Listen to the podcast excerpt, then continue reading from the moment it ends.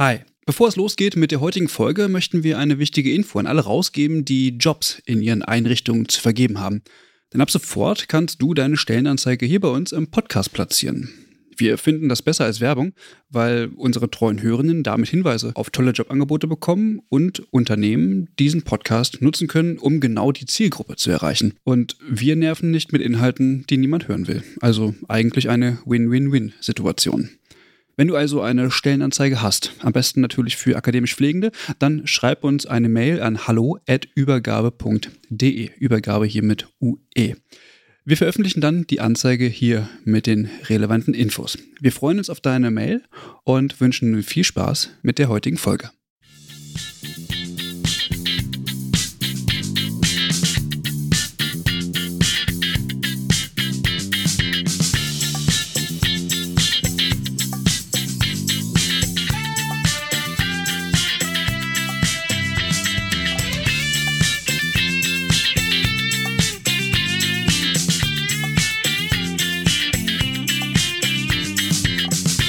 Willkommen zu einer neuen Folge des Übergabe-Podcasts. Wir heißen alle Hörenden herzlich willkommen und freuen uns, wieder für euch hier zu podcasten.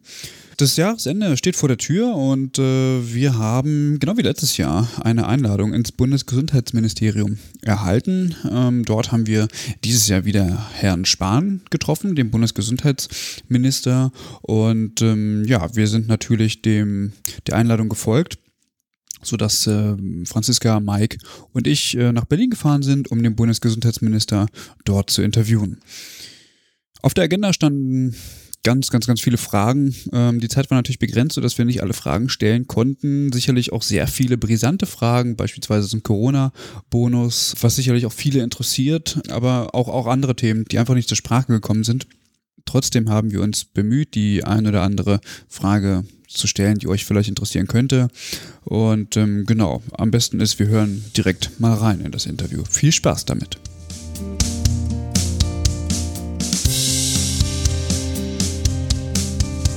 Herr Spahn, das Personalbedarfsermittlungsinstrument ist eigentlich ja schon entwickelt worden. Wie geht es damit weiter? Wird es eine Personalbedarfsermittlung im Krankenhaus zukünftig geben? Sie meinen PPR 2.0 sozusagen, Beispiel, genau. mit dem, was schon entwickelt worden ist. Also zuerst einmal, wir fahren ja im Moment einen Ansatz, ähm, der schon sehr stark von zwei, drei Aspekten das Thema Personalpflege, Personal im Krankenhaus in den Blick genommen hat. Das erste ist Selbstkostendeckungsprinzip. Äh, das ist jetzt gerade mal seit dem 1.1. so. Ich habe ja manchmal so den Eindruck, das ist schon eingepreist wie selbstverständlich, aber es ist die größte Veränderung in der Finanzierung von Krankenhäusern seit 20 Jahren, dass das, was Pflege kostet, auch refinanziert wird. Äh, Personaluntergrenzen als Mindestpersonalbemessung stationsbezogen, die werden wir ja zum 1. Februar auch nochmal deutlich ausweiten. Pandemiebedingt äh, einen Monat äh, verspätet jetzt erstmal, ähm, aber eben doch auch wichtig. Und jetzt ist ja die Frage neben sozusagen der Mindestbemessung und der Refinanzierung, ob es noch eine Personal Idealbemessung oder Normalbemessung äh, gibt. Ähm, aus meiner Sicht gerne und ja, gleichwohl muss die halt auch sauber fachlich entwickelt sein. Und bei PPR 2.0, das ist ja vom Pflegerat Verdi und der Krankenhausgesellschaft entwickelt, ähm, sagen ja selbst die, die es mir hier vorgestellt haben, äh, dass etwa bei Intensiv und anderen Bereichen man durchaus nochmal das in der Praxis auch fachlich weiterentwickeln muss, dass es bestimmte Bereiche gibt, die noch nicht abgebildet sind. Wir kriegen Stellungnahmen auch von Pflegeverbänden, die sagen, wir hätten lieber ein anderes Konzept, mhm. ist jetzt auch nicht völlig unumstritten äh, als Ansatz. Ich will mich da gar nicht rausreden. Ähm, ich möchte nur am Ende mit der Pflege, mit den Krankenhäusern idealerweise übrigens auch mit den Kostenträgern, die fehlen noch im Boot, ein Instrument entwickeln, das nachher auch eine hohe Akzeptanz hat. PPR 1.0 ist ja deswegen nicht mehr da, weil es auch einfach nicht funktioniert hat. Mhm. In den 90ern, glaube ich, war es. Mhm. Ähm, ich kenne es ja nur vom Hören sagen damals, logischerweise. Und ich möchte, wenn wir was machen, dann es auch so machen, dass es funktioniert. Ich kann mir gut vorstellen, dass wir sozusagen die, die Umsetzungs- Schritte und Anstöße noch gesetzlich grundlegen. Mhm. Das werden wir ja nicht fertig machen bis September, äh, bis zur nächsten Wahl. Aber dass wir beginnen und es vor allem auch verbindlich beginnen, das kann ich mir schon gut vorstellen. Mhm. Okay. Da würde mich interessieren, wie ist so Ihre persönliche Einschätzung? Finden Sie, dass man ein Instrument überhaupt braucht oder sollte man nicht eher so einen pragmatischen Weg gehen wie mit den Untergrenzen? Also in den USA ist es ja so, dass es da normale Ratios gibt. Vielleicht wäre das nicht auch denkbar eher für Deutschland und da noch die Untergrenzen ein bisschen hochzuschrauben oder zu modifizieren. Das ist ja genau der Punkt, den ich meine mit, es muss, es muss auch Akzeptanz haben mhm. am Ende. Und Akzeptanz hat halt, hat's halt nur, wenn es auch im Alltag lebbar ist. Mhm. Das habe ich bei den Personaluntergrenzen, die sind ja auch nicht perfekt, da gibt es ja nichts dran herum zu reden. Mhm. Aber ich weiß noch, wie einige mir immer sagten, die müssen tages- und schichtbezogen genau mhm. sein und sanktioniert werden und nicht, wie wir es jetzt haben, auf einen Monat bezogen im mhm. Schnitt habe ich immer gesagt, auf den Tag bezogen, die, die drunter leiden, sind die Pflegekräfte. Mhm. Die leiden im Zweifel jetzt manchmal schon drunter, dass dann, wenn morgens ein Kollege fehlt, warum auch immer, oder ein Patient zu viel da ist, warum auch immer, man entweder einen Patienten loswerden muss oder einen Kollegen besorgen muss. Mhm. Also es, es, löst ja schon jetzt was aus. Ist ja nicht so, als wenn die nichts machen. Und das gilt für jede Form von Personalbemessung, äh, dass sie einerseits natürlich sozusagen den, den, den Idealstatus, wenn man so will, oder einen guten Status, einen guten Normalstatus beschreiben sollte und gleichzeitig aber irgendwie auch noch was mit Alltag, Realität und Lebenswirklichkeit zu tun haben muss. So, das ist ja dieser Spagat, in dem wir da sind. Und deswegen äh, verweigere ich mich ja der PPR 2.0-Debatte nicht, mhm. aber ich finde es halt schon wichtig, dass man, dass man die halt äh, auch in den sozusagen in den Praxisbezug hineinkriegt. Ich will nur den Beispiel zur Langzeitpflege machen. Wir haben jetzt das Gutachten von Professor Rothgang und Team und das ist ja über Jahre entwickelt. Das mhm. ist ja nicht vom Himmel gefallen, sondern die sind ja über Jahre in den Einrichtungen mitgelaufen sozusagen, haben genau geguckt, was wird gemacht, welche Handschläge sozusagen, welche Tätigkeiten, welche Expertise wird da eingebracht, äh, was braucht wie viel Zeit und daraus einen Personalmix entwickelt, ähm, der sehr ausdifferenziert ist und den wir jetzt ja in so einem Roadmap, mhm. muss ja alles Neudeutsch sein immer, so einen Roadmap-Prozess äh, jetzt gegeben haben, auch gesetzlich. Also da mhm. ist gesetzlich vorgegeben und wir starten ja mit 20.000 Pflegeassistenzkräften am 1.1. Äh, gesetzlich vorgegeben, wie es weitergeht. Und so ein Prozess, den kann ich mir eben auch für die Krankenhäuser vorstellen. Aber es muss wirklich einer sein, der dann auch gut entwickelt ist und einfach auch im Alltag funktioniert. Sonst mhm. hat es auch keine Akzeptanz. Mhm wir haben letztes Jahr hier gesessen und ähm, dann haben sie eigentlich schon, ich sag mal, einen Vorausblick gegeben, dass sie, weil wir auch gefragt haben, wie es mit der Akademisierung der, der Pflege so steht, oder was sie, oder da gedenken, die, das weiter voranzutreiben, dass sie da gesagt haben, naja, wir brauchen einen anderen Mix. Und ähm, da hatten sie auch schon das Assistenzpersonal ähm, genannt und äh, ich habe dann immer gesagt, naja, es dauert nicht mehr lange, dann passiert da was. Und äh, jetzt haben sie die 20.000 Stellen und Sie haben jetzt auch äh, wunderbar die Tür geöffnet, weil das äh, Rotgang-Gutachten steht ja auch mit ähm, drin. Jetzt habe ich, ähm, um das miteinander zu verbinden, das Rotgang-Gutachten hat methodische Schwächen. Also das Rotgang-Gutachten hat ja ein ganz anderes oder welches Pflegeverständnis hat das Rotgang-Gutachten überhaupt?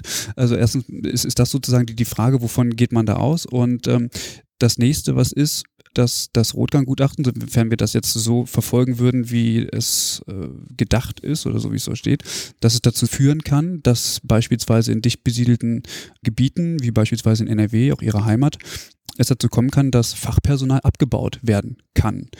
Glauben Sie, dass das der Professionalität der Pflege gut tut und gleichzeitig auch die Pflegequalität voran bringt, wenn wir nur aufs Personal achten und tatsächlich dann auch schauen, okay, wie, mit wie vielen Köpfen können wir es leisten und nicht mehr mit welcher Qualität?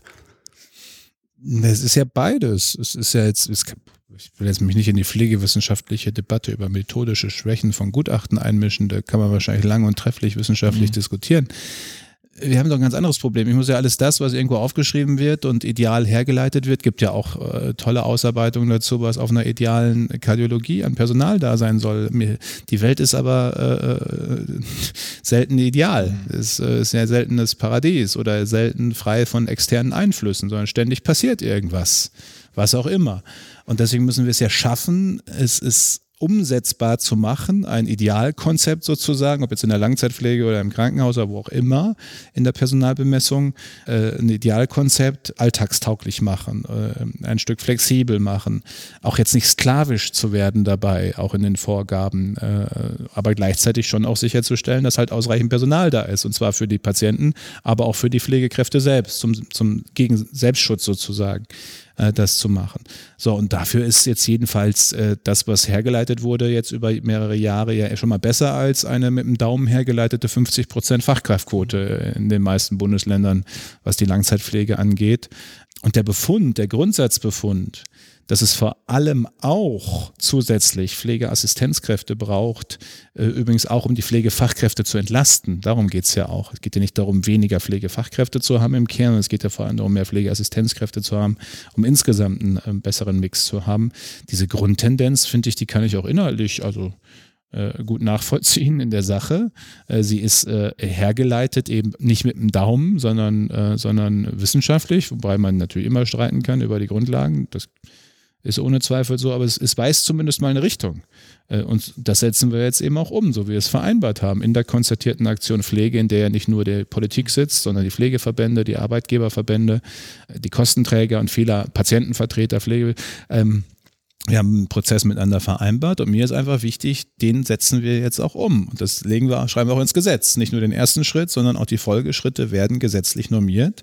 Und das Gleiche kann ich mir eben für die Krankenhäuser auch vorstellen. Stichwort PPR 2.0, ob es jetzt das Konzept wird oder ein anderes, aber dass wir einen Prozess verbindlich festlegen, wie wir da hinkommen. Darum geht es ja. Also Ihnen geht es erstmal darum, das anzustoßen, aber durchaus währenddessen vielleicht auch anzupassen wir müssen ständig anpassen. Das ganze, ganze Leben ist anpassen. Ich beinahe gesagt, jetzt so, so, eine, so eine Binse, aber, aber natürlich muss man beständig die Dinge anpassen, weil ja auch, auch Pflege sich verändert, aber auch, auch Krankenhausalltag sich verändert. Auf einer Geriatrie sieht es doch 2020 anders aus als 2000, wenn es überhaupt 2000 ausreichend gab oder mhm. auch in der Kardiologie. Also insofern ist es natürlich ein beständiger Anpassungsprozess, aber überhaupt mal hinzukommen zu einer Personalbedarfsmessung. Mhm ist jetzt für die Altenpflege was ziemlich Neues. Mhm. Was mich interessieren würde, Sie sprechen von 20.000 Pflegehilfskräften bzw. Pflegeassistenten. Was wird darunter verstanden? Also welche Qualifikationen müssen die mitbringen? Also das variiert ja auch da stark. Problem ist ja, was ist dann wieder ein föderales, dass es keine einheitliche Definition und Ausbildung für Pflegeassistenzkräfte gibt. Ich täte mir eine wünschen, mhm. ob jetzt ein- oder zweijährig, ich meine teilweise glaube ich sogar nur mehrmonatig. Wir haben äh, ja gewisse Mindestvorgaben äh, gemacht jetzt äh, in der gesetzlichen Umsetzung äh, und die auch nochmal verbunden im Übergang mit der Nachqualifizierungserfordernis. Also wenn wir jetzt von Anfang an die höchst sozusagen Pflegeassistenzqualifizierung gefordert hätten, hätte es wieder die Stellen gegeben und wären nicht, hätten nicht besetzt werden können, weil die gar nicht auf dem Arbeitsmarkt da sind.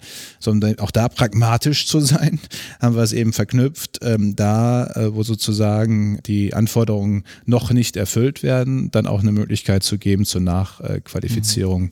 äh, hin zu, zu anderen, nochmal anderen einjährig, zweijährigen Ausbildungen in der Pflegeassistenz. Ich habe mit den Ländern jetzt schon mehrfach darüber gestritten, ob wir das nicht vereinheitlichen sollten stärker, aber das ist noch schwer, mhm. sagen wir es mal so.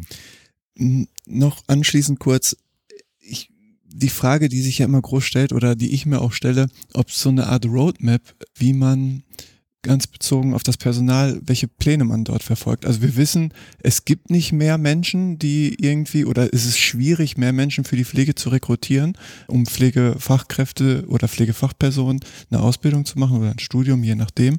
Das wären erstmal nicht mehr Personen. Andere Berufe brauchen auch Auszubildende, also das ist die große Konkurrenz. Anwerben aus dem Ausland ist auch eher schleppend, beziehungsweise äh, bringt auch nicht die große Menge. Wie, was, was ist der Plan? Also Sie sind was, immer alle super darin, mir zu sagen, was alles nicht geht. Das ja, ja, ja, natürlich, ja, ja. Das ist, nützt dir alles nichts. Ja. Also erstens mal, bei den Ausbildungszahlen haben wir immerhin jetzt eine Steigerung von über 8 Prozent mhm. gehabt, von einem Jahr aufs andere. Es zeigt ja erstmal, entgegen dem, was wir alle uns gegenseitig den ganzen Tag erzählen, mhm. es wollen schon auch mehr, auch mehr jüngere Leute in so eine Ausbildung hinein.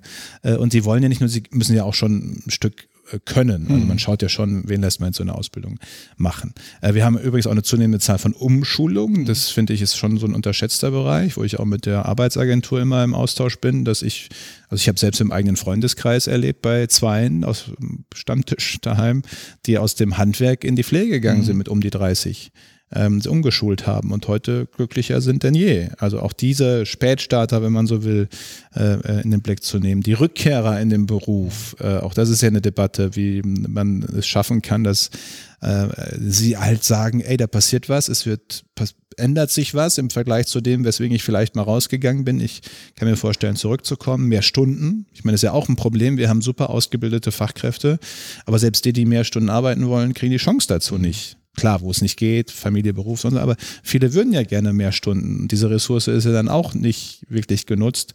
Äh, und Arbeitskräfte aus dem Ausland, Corona-bedingt jetzt gerade etwas erlahmt, äh, weil natürlich weltweit Austausch im Moment nicht so stattfindet, äh, Mobilität. Ähm, aber wir müssen halt alle Strippen ziehen, wenn man so will, oder Register ziehen. Das gibt es nicht die eine Lösung. Ähm, aber es ist in jedem Fall eben, ich finde, wir müssen über diesen Beruf halt auch zusammen anders reden. Ein Beruf mit Zukunft, mhm. definitiv. Mehr als viele andere Berufe jedenfalls. Äh, absolut, Blockchain, absolut. Blockchain ersetzt den so schnell nicht.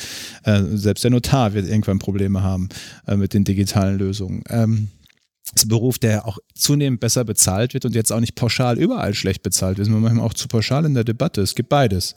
Aber es gibt auch gut bezahlte Bereiche und die anderen werden nachziehen. Also ein Beruf, wo Mangel ist, wird die Bezahlung tendenziell in jedem Fall besser und das zeigen ja auch die jüngsten Tarifabschlüsse. Es ist ein Beruf mit einer guten Ausbildung, äh, die, die einem viel äh, möglich macht. Ein Beruf, der viel zu tun hat mit, äh, mit, mit Abwechslung, mit, mit anderen Menschen, nicht nur an einer Stelle sein. Also wenn man mal so die positiven Aspekte herausarbeitet, dann kann man sich ja auch noch mehr dafür begeistern. Mhm. Heißt nicht, nicht über die Probleme reden. Ich will jetzt keine rosa-rote Brille. Aber ich würde mir manchmal wünschen, dass der Beruf von sich selbst etwas mehr Positives erzählt. Mhm.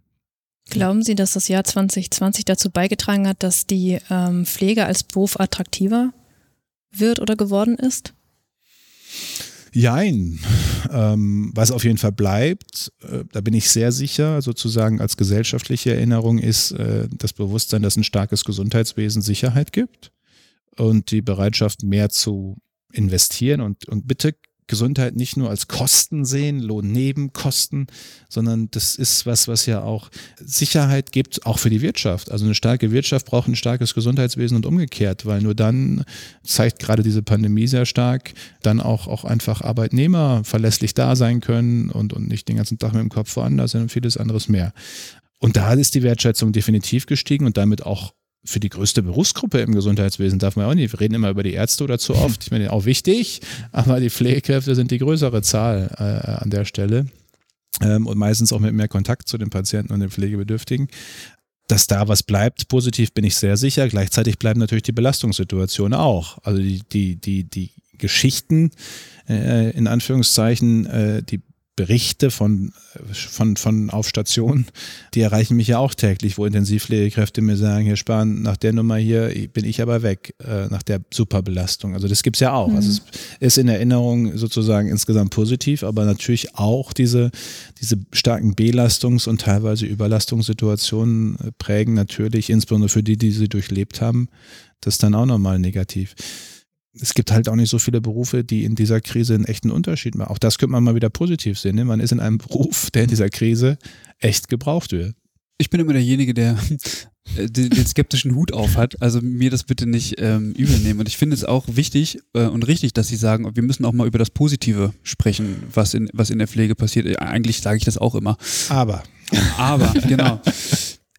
Wenn ich jetzt schaue, also wenn wir jetzt ein bisschen zu, in die Corona-Pandemie schauen, da hat sich jetzt im jüngsten Jahr so ein bisschen was verändert. Also, dass zum Beispiel die Pflegenden entsprechend ihrer Regeln quasi auch äh, arbeiten oder mehr arbeiten müssen sozusagen. Und jetzt ist es so, dass zum Beispiel Weihnachten oder auch Silvester die Regelungen so sind, okay, da dürfen wir jetzt irgendwie zu, mit zehn Personen sitzen und das ist auch alles verständlich und alles, also ich hm, will mich da jetzt gar nicht ähm, irgendwie, also finde ich alles richtig. Nur jetzt könnte man ja unterstellen, okay, ab Mitte Januar hätten wir dann eventuell wieder erhöhte Zahlen. Und ich frage mich manchmal, ob solche Regelungen dann nicht gleichzeitig auch auf dem Rücken ähm, der Person ausgetragen werden, die beispielsweise in der Pflege oder insgesamt in, im medizinischen Bereich arbeiten. Obwohl sie eigentlich äh, ja so im Mittelpunkt stehen und so wichtig sind. Ja gut, aber das liegt ja an und wissen Sie, am Ende können wir, ich finde diese Debatte über Gebote und Verbote zu Weihnachten sowieso manchmal etwas schwer fast schon schwer erträglich. Mhm. Ähm, wenn ich dann höre, ja, wenn ich dann jeden Tag aus zehn Haushalten, dann kann ich ja jeden Weihnachtstag eine andere Gruppe, dann denke ich mir immer, wer, wer schon anfängt so zu denken nach dem Motto, da gibt's Regeln und ich nutze die maximalst aus, um möglichst viele Leute zu treffen, der hat irgendwie das Ding nicht verstanden. Mhm. Also der, der passt weder auf sich auf, noch auf sein Umfeld auf und schon gar nicht aufs Gesundheitswesen und die Pflegekräfte auf. Äh, und das können wir ja am Ende nicht lösen durch immer mehr Regeln, sondern am Ende, und da habe ich schon den Eindruck, die allermeisten Bundesbürger gehen den Teil auch mit, aus eigener Überzeugung. Nur wenn die allermeisten eben sagen, ich will mich meine Mitmenschen schützen und dadurch vor allem auch das Gesundheitssystem nicht überlasten. Mhm. Also ich habe am Anfang äh, und auch jetzt immer noch häufig, und wir haben ja auch durchaus äh, sozusagen bei Social Media den Ansatz, zu sagen, äh, gerade, wie Sie sagen, um die Pflegekräfte und Ärztinnen und Ärzte äh, nicht zu überlasten und zu stark zu belasten, bitte aufeinander aufpassen. Also ihr macht das nicht nur für euch, ihr macht so einfach dafür, dass andere nicht so viel Stress oder Leid haben. Ähm, ähm, und das kann man am Ende nicht mit ständig neuen und mehr Regeln umsetzen. Das, also ich verstehe den Punkt zu Weihnachten, aber ich denke mir halt, äh, wer eigentlich nicht schon vor zwei Monaten verstanden hatte, dass Weihnachten dieses Jahr nicht so stattfinden kann wie immer, äh, der wird es aber wahrscheinlich jetzt noch nicht ganz äh, nachvollzogen haben. Ähm, äh, ja, da helfen dann auch die besten Regeln, äh, Regeln nichts, sondern dann kommt es eben auf jeden Einzelnen an immer im Zweifel. Und jeder muss doch eigentlich im weiteren Freundeskreis oder Bekanntenkreis fast jemanden haben, der im Gesundheitswesen arbeitet. Also bei 5 Millionen, 5,5 Millionen Beschäftigten im Gesundheitswesen so also jeder achte, neunte Arbeit im Gesundheitswesen, muss doch eigentlich jeder einen kennen, der einen kennt mindestens. Und dann hat man doch ein Bild vor Augen, äh, ob es im Labor ist, die arbeiten auch über mhm. Weihnachten im Zweifel mhm. durch. Ob es in der Arztpraxis ist, die Notdienst hat, ob es in der Apotheke ist oder ob es eben auf der Intensivstation dann ähm, äh, oder in Altenpflegeheimen, die auch keine leichten Situationen haben mit den Besuchsbeschränkungen und Konzepten und allem. Jeder muss doch eigentlich in seinem Bekanntenkreis irgendwie mitkriegen, dass das gerade eine ziemlich stressige Lage ist. Und wenn ich aufpasse, dann halt für denjenigen, den ich da kenne.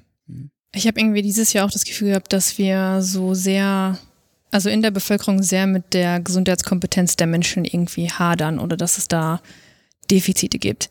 Ähm, gibt es irgendwie Überlegungen oder gibt es einen Ansatz dafür, wie man das in Zukunft vielleicht irgendwie, wie man das angehen kann? Also wir haben ja gemerkt, dass es einfach Unmengen an, an Überzeugungskunst braucht, dass sich Menschen an solche Regeln halten. Also eben, oder sich halt darüber Gedanken machen, okay, ich habe mich jetzt heute mit meiner Bezugsperson getroffen, ich treffe mich eben die nächsten fünf Tage nicht noch mit fünf anderen Leuten.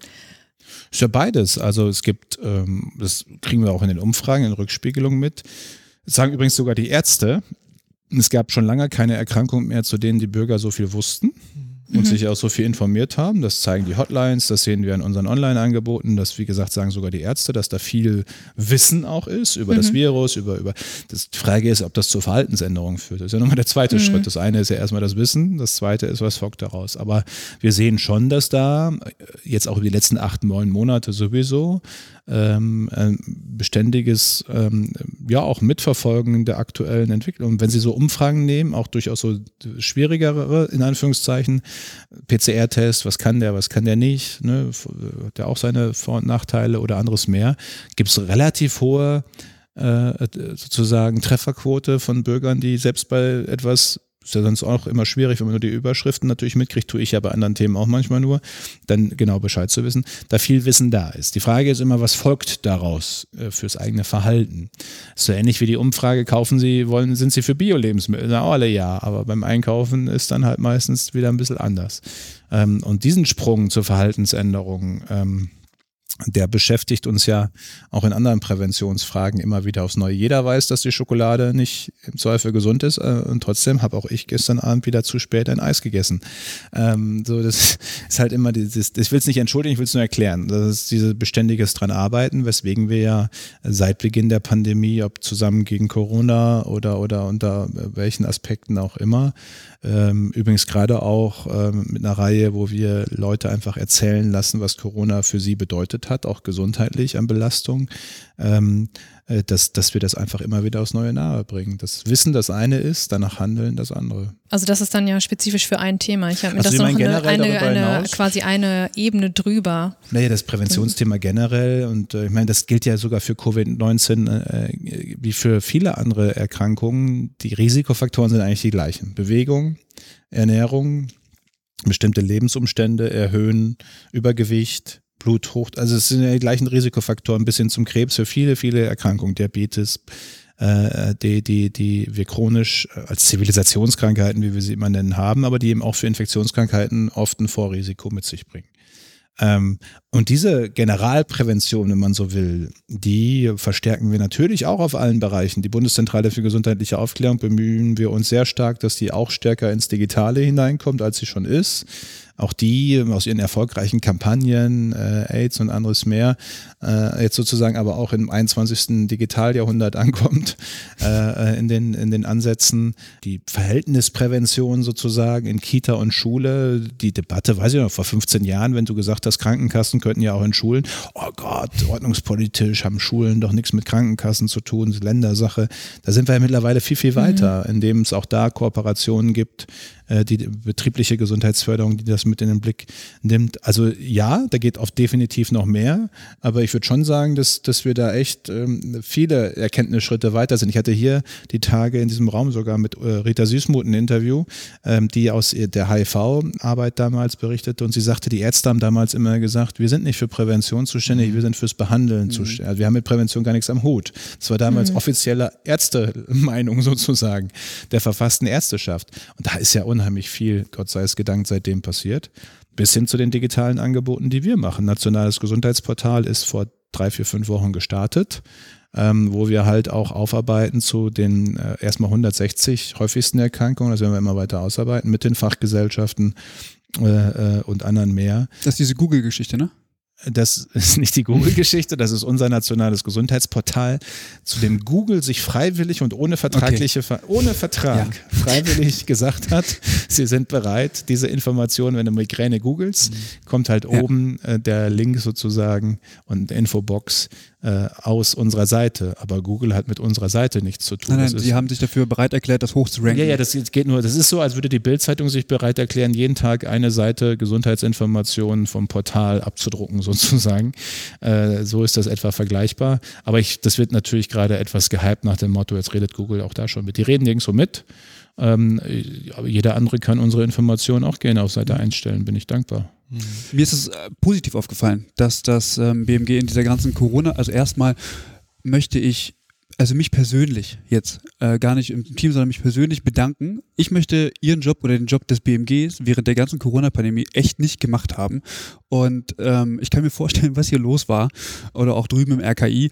Also von daher, und ich habe das BMG tatsächlich immer und auch Sie eigentlich immer, ja, während der ganzen Zeit standhaft und, und auch wirklich ähm, ja aufklärend erlebt. Also von daher würde ich mal sagen, danke dafür, auch wenn das vielleicht im allgemeinen Konsens äh, so nicht wahrgenommen wird, aber ich habe das so wahrgenommen. Und äh, wo wir gerade beim Thema Aufklärung waren, in den sozialen Medien ist mir durchaus aufgefallen, dass sie ja viele kleine ähm, niedrigschwellige und leicht verständliche Videos beispielsweise gemacht haben oder Grafiken, Infografiken, wo wirklich gut erklärt war, auch für Kinder, das Verhalten einfach mal nahezubringen. Was, worauf muss ich jetzt achten? Also wie gesagt, das wollte ich einfach nur mal sagen, das ist mir aufgefallen, sodass ja sämtliche Bestrebungen im, im, Rahmen von Förderung von Gesundheitskompetenz, also dieses Mal tatsächlich bei mir positiv angekommen ist. Gut, erstmal danke, aber es ist ja beides. Also es freut mich, aber es geht halt auch noch besser. Darüber machen wir uns auch jeden Tag natürlich Gedanken. Gab am Anfang viel Kritik übrigens. Wir waren am Anfang nicht barrierefrei, sind wir jetzt äh, mhm. viel mehr und noch nicht überall 100 Prozent, weil das natürlich immer noch mal na, na, hinterherzieht, was es nicht soll, aber es, manchmal ist es einfach die Ressourcenfrage. Äh, nicht finanziell, sondern was die Leute alles noch schaffen. Äh, wir machen jetzt auch mittlerweile in über 20 Sprachen äh, äh, dieses Angebot ähm, immer stärker und merken halt auch jeden Tag, es gibt immer noch Aspekte, sei es bestimmte Gruppen, äh, oder sei es eben bestimmte Aspekte zum Virus, die noch besser gehen. Aber, aber grundsätzlich freue ich mich ja, wenn es so wahrgenommen wird. Was mich noch interessieren würde, was halten Sie von Ehrenpflegers, von der ähm, Videoreihe? Brisantes Thema, aber. Ähm, ich wollte extra nicht fragen, ist ja, ein anderes Ministerium. Ja, aber Ihre persönliche äh, Einschätzung oder Ihre, ist halt natürlich schwierig, aber ja. Also, erst einmal ist natürlich, das ist jetzt auch mittlerweile so eine Binse, aber wenn über sowas gesprochen wird, ist ja schon mal der halbe Ziel, das halbe Ziel erreicht, äh, überhaupt, dass wahrgenommen wird, dass da was ist, dass über Pflege gesprochen wird. Und, und selbst wenn darüber gesprochen wird, dass das äh, Pflege eigentlich anders ist als das, was da dargestellt wird, wird ja schon darüber gesprochen, mhm. was Pflege ist. Also insofern sozusagen Teilziel erreicht. Ähm, über, über die Frage, was wie, kann man immer immer streiten. Das mhm. ist aber, ich, ich, ich glaube, die Kampagne, die wirklich zumindest überhaupt mal wahrgenommen wird, die nicht auch umstritten ist, die gibt's nicht. Ja. Also ohne dass ich jetzt jeden Satz da verteidigen will oder jeden Ansatz, dafür habe ich, ich habe nicht alle gesehen, ehrlicherweise. Äh, ich habe mit der Franziska Giffey auch drüber gesprochen und sie auch gesagt, das ist, du, du kannst so eine Kampagne nicht machen, ohne dass jemand motzt. Mhm. Wird, oder sie ist so 0815, dass sie keinen Unterschied macht. Mhm. So, insofern ist das, äh, ist das, ist das immer ein Stück müßig. Ähm, und wenn sie einige sagen, da finde ich mich nicht drin wieder, dann muss man es halt auch akzeptieren. Aber wissen Sie, ich habe das ja mal erlebt, ich, habe ich das letzte Mal schon erzählt, weiß ich gar nicht mehr, mein Merci Gate. Nee. Ähm, ja. wo ich, ich glaube, Weihnachten war es am Kliniken, Klinikum Dortmund war es, glaube ich, vor zwei Jahren oder so, war ich gerade Minister halt da war zu Besuch an, an ich glaube, an Heiligabend oder kurz vorher. Auf jeden Fall, äh, um, um Dankeschön zu sagen. Und es waren alles gute Gespräche, war eine gute Atmosphäre, äh, habe auch was in der Kaffeekasse was weiß ich was. Hatte aber ehrlicherweise äh, spontan äh, noch eine Merci-Packung mir gekauft auf dem Weg dahin, um einfach noch was jenseits der Kaffeekasse dazulassen. Und die, die es gekriegt haben, haben ja gefreut. Aber auch dann gab, wurde ein Foto auf Twitter veröffentlicht von unserem Team, wo die Merci-Packung zu sehen war. Und dann ging ein Shitstorm los, was das eigentlich für ein Gesundheitsminister ist, der nicht mehr wüsste, dass Pflegekräfte Merci nicht mehr sehen können und der zum Ohren wieder rauskommt. Also wie es so ist bei Twitter mhm. und Co wo ich mir dann immer gedacht habe, ich finde es völlig okay, dass ihr einmal mehr den Minister da ins Visier nehmt, ist ja okay. Aber dahinter steckt ja der Vorwurf an die Patienten, dass die einem zu oft Merci schenken. Und dann denke ich mir immer, wenn man schon sozusagen vor Frust, und das ist ja erstmal eine Symptombeschreibung, vor Frust gar nicht mehr wahrnimmt, dass da eigentlich Leute versuchen, Danke zu sagen. Es mag nicht immer gelingen, weil sie nur auf Merci äh, vielleicht in ihrer, weil sie nicht besser wussten einfach, äh, wie sie es machen. Aber eigentlich ist es ja erstmal ein Danke sagen von jemandem, der als Patient da war und was da lässt. Äh, und der hätte ja nicht, der hätte nicht wiederkommen müssen und mir CV beibringen müssen. Oder hätte ja nicht sich überhaupt den Gedanken machen müssen, wie sage ich jetzt Dankeschön.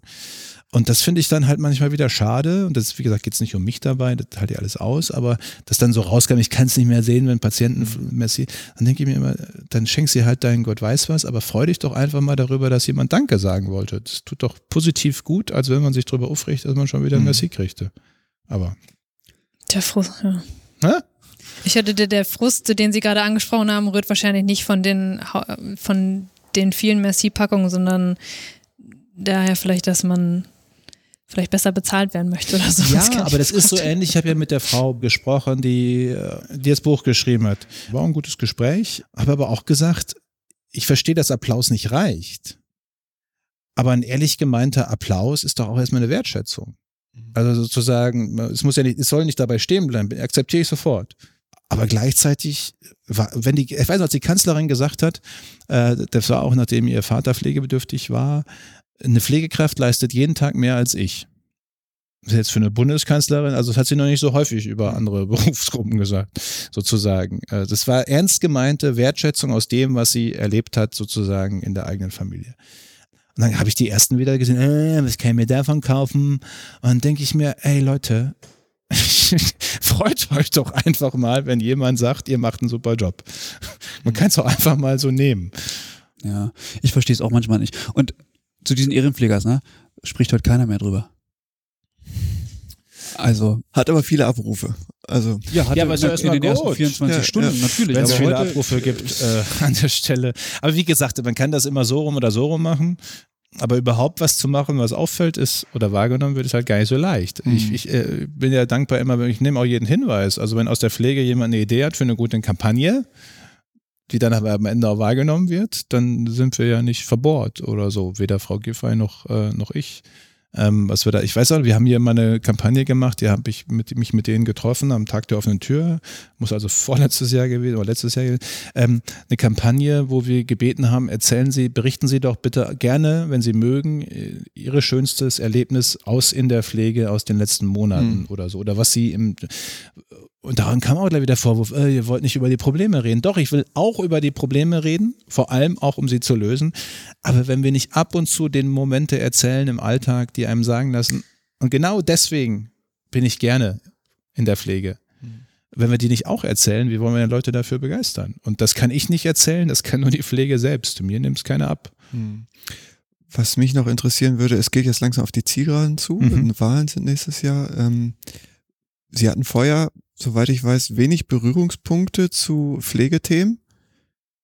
was haben Sie so aus der Zeit mitgenommen für sich? Was haben Sie gelernt über Pflege? Was, was, naja, zur Pflegepolitik hatte ich, also ich war ja, war ja seit 2002 im Gesundheitsausschuss mhm. äh, äh sozusagen bis 2015, dann war ich im Finanzministerium und dann seit 2018 wieder hier ähm, in der Gesundheitspolitik. Äh, insofern pflegepolitisch sozusagen mhm. habe ich das schon lange begleitet, aber, aber klar, ist immer was anderes, ob man die Politik dazu macht oder mhm. ob man in der Pflege ist. Äh, das, das ist ohne Zweifel so.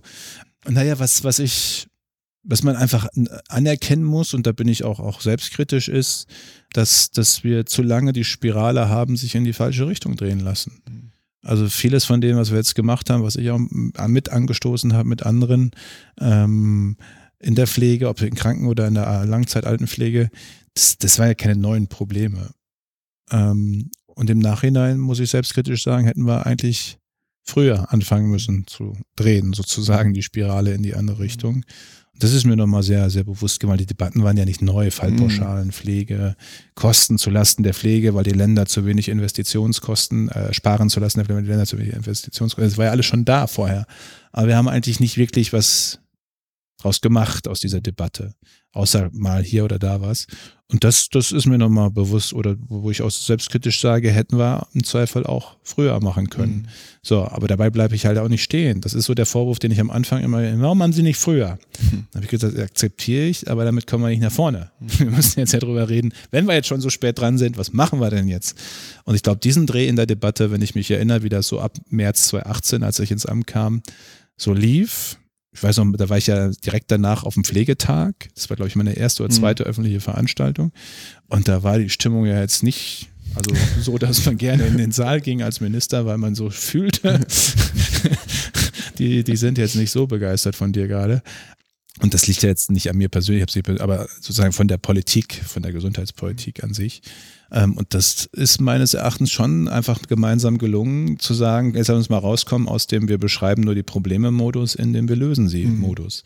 Und da ist aber immer noch ein Unterschied. Wir haben das Gefühl, wir halten mit vollem Strahl sozusagen aufs Problem. Und die Pflegekräfte haben das Gefühl, da kommen nur Tropfen auf dem heißen Stein. Mhm. Das ist so ein Wahrnehmungsproblem auch. Ähm, und einfach das Problem dieser wahnsinnigen Zeitverzögerung. Also so, so eine strukturelle Maßnahme wie das Pflegebudget, die Ausgliederung oder Personaluntergrenzen, bis die wirklich einen Unterschied machen, vergehen im Zweifel Jahre. Mhm. Dass aber Pflegekräfte sagen, nach so vielen Jahren will ich aber, dass morgen was passiert und nicht in, in, in zwei Jahren.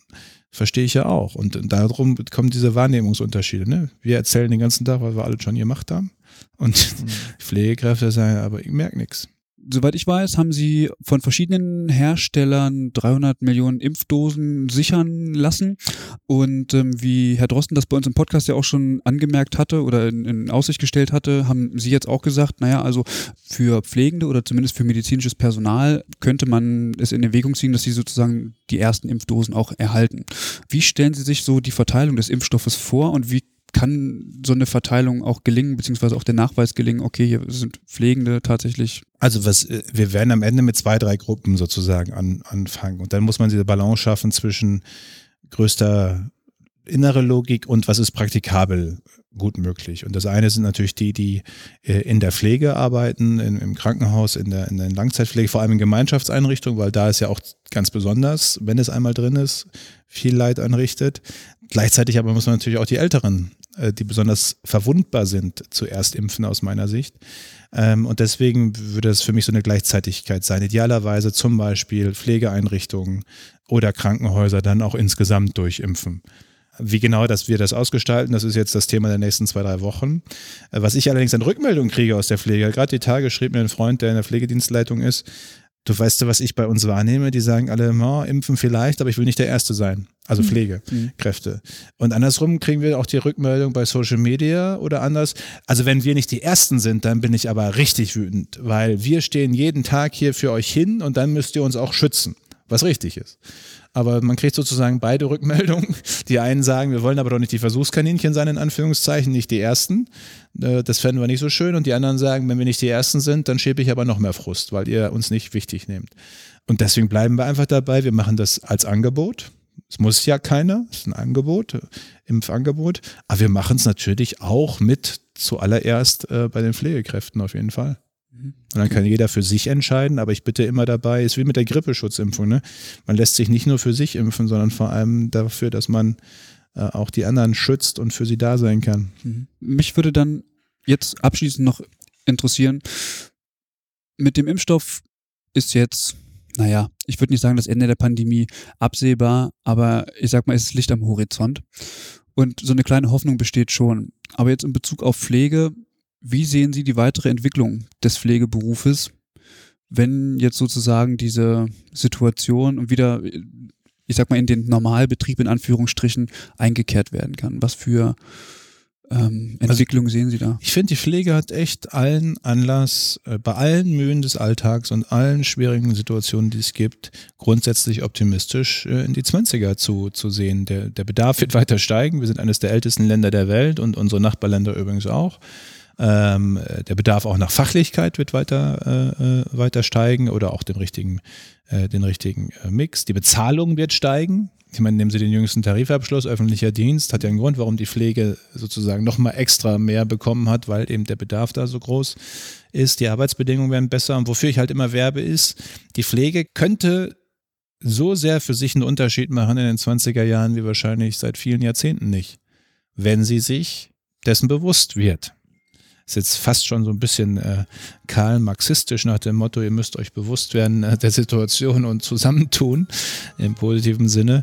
Äh, die gucken mich, ich habe auch bei der Verdi-Demo gesagt, als sie wieder da auf Trillertreifen gegen uns und mich waren, also okay. Aber ich habe gesagt, den richtigen Unterschied macht die Pflege am besten selbst, indem sie sich zusammentut. Ähm, die Ärzte schaffen das ja auch und ihr seid doch viel mehr. Und das ist zum Beispiel die Frage Kammer oder nicht Kammer. Das geht nur mit der Pflege, nicht gegen sie. Aber wir machen die Kammer doch nicht, um die Pflege zu ärgern, sondern die Idee der Kammer ist eigentlich, die Pflege zu stärken. In ihrer Fachlichkeit, aber auch in ihrer Interessenvertretung. Ähm, ich bin jetzt der Letzte, der per se dazu aufruft, Gewerkschaften beizutreten, aber dass da der Organisationsgrad so niedrig ist, obwohl es da um das Thema Bezahlung geht, mhm. gerade da äh, äh, ist halt auch verwunderlich. Und deswegen, ich bin da grundsätzlich sehr, sehr optimistisch, sage aber gleichzeitig auch, die Pflege hat es auch sehr selbst in der Hand, äh, wie sehr sie ihre sehr berechtigten Interessen einfach auch, auch gemeinsam durchsetzen kann. Danke, Herr Spahn. Danke Ihnen. Danke sehr. Statistisch bis zum nächsten Jahr. Dann, dann haben wir wir zählen auf Sie. Wir zählen auf Sie. Okay, dann okay. tschüss. Danke. Danke. Ja, wir hoffen, euch hat das Interview gefallen. Und ähm, ihr seid alle herzlich eingeladen, mitzudiskutieren. Egal, ob ihr das bei Twitter macht, bei Facebook. Mh, mm, ihr könnt uns auch gerne Mail schreiben oder bei uns auf der Homepage. Das ist übergabe-podcast.de. Dort einfach auf die Folge klicken und dann kommt ihr direkt runter in die Kommentare und dort könnt ihr gerne euren Senf dazugeben. Das wird von uns auch moderiert. Und ähm, genau, wir freuen uns auf jeden Fall darauf, wenn ihr wenn ihr, ähm, wenn ihr kommentiert und wir ein bisschen in den Austausch gehen können. Das könnt ihr natürlich ebenso auch bei Instagram machen. Und wir freuen uns natürlich nicht nur über Kommentare, sondern wir freuen uns auch sehr darüber, wenn ihr uns unterstützt, wenn ihr unsere Arbeit unterstützt, weil wir verdienen damit ähm, natürlich kein Geld und ähm, würden uns äh, da tatsächlich über, über jede Zuwendung freuen, die uns dazu geht. Dazu gibt es verschiedene Möglichkeiten. Mm, das könnt ihr beispielsweise über äh, einen kleinen Dauerauftrag machen, vielleicht auch eine kleine Einmalüberweisung auf unser Konto. Die Kontodaten gibt es bei uns auf der Homepage ähm, übergabe-podcast.de slash unterstützen. Auf dieser Seite findet ihr auch Möglichkeiten, uns ähm, anderer äh, Weise zu unterstützen. Beispielsweise könnt ihr über Steady ein Abo abschließen, das hilft uns auch sehr. Ähm, und äh, bei dieser Möglichkeit habt ihr dann auch den Vorzug, dass ihr etwas geschenkt bekommt von uns. Also ähm, tobt euch da gerne mal aus, wir würden uns darüber sehr freuen. Es sind schon einige, die uns da auch unterstützen. Vielen Dank an alle, ähm, ja, die uns da regelmäßig tatsächlich was zukommen lassen. Das hilft uns sehr. Ja, damit äh, sind wir am Ende dieser Folge und ähm, wir sagen erstmal Tschüss, auf Wiedersehen und bis zum nächsten Mal. Viele Grüße an alle. Ciao.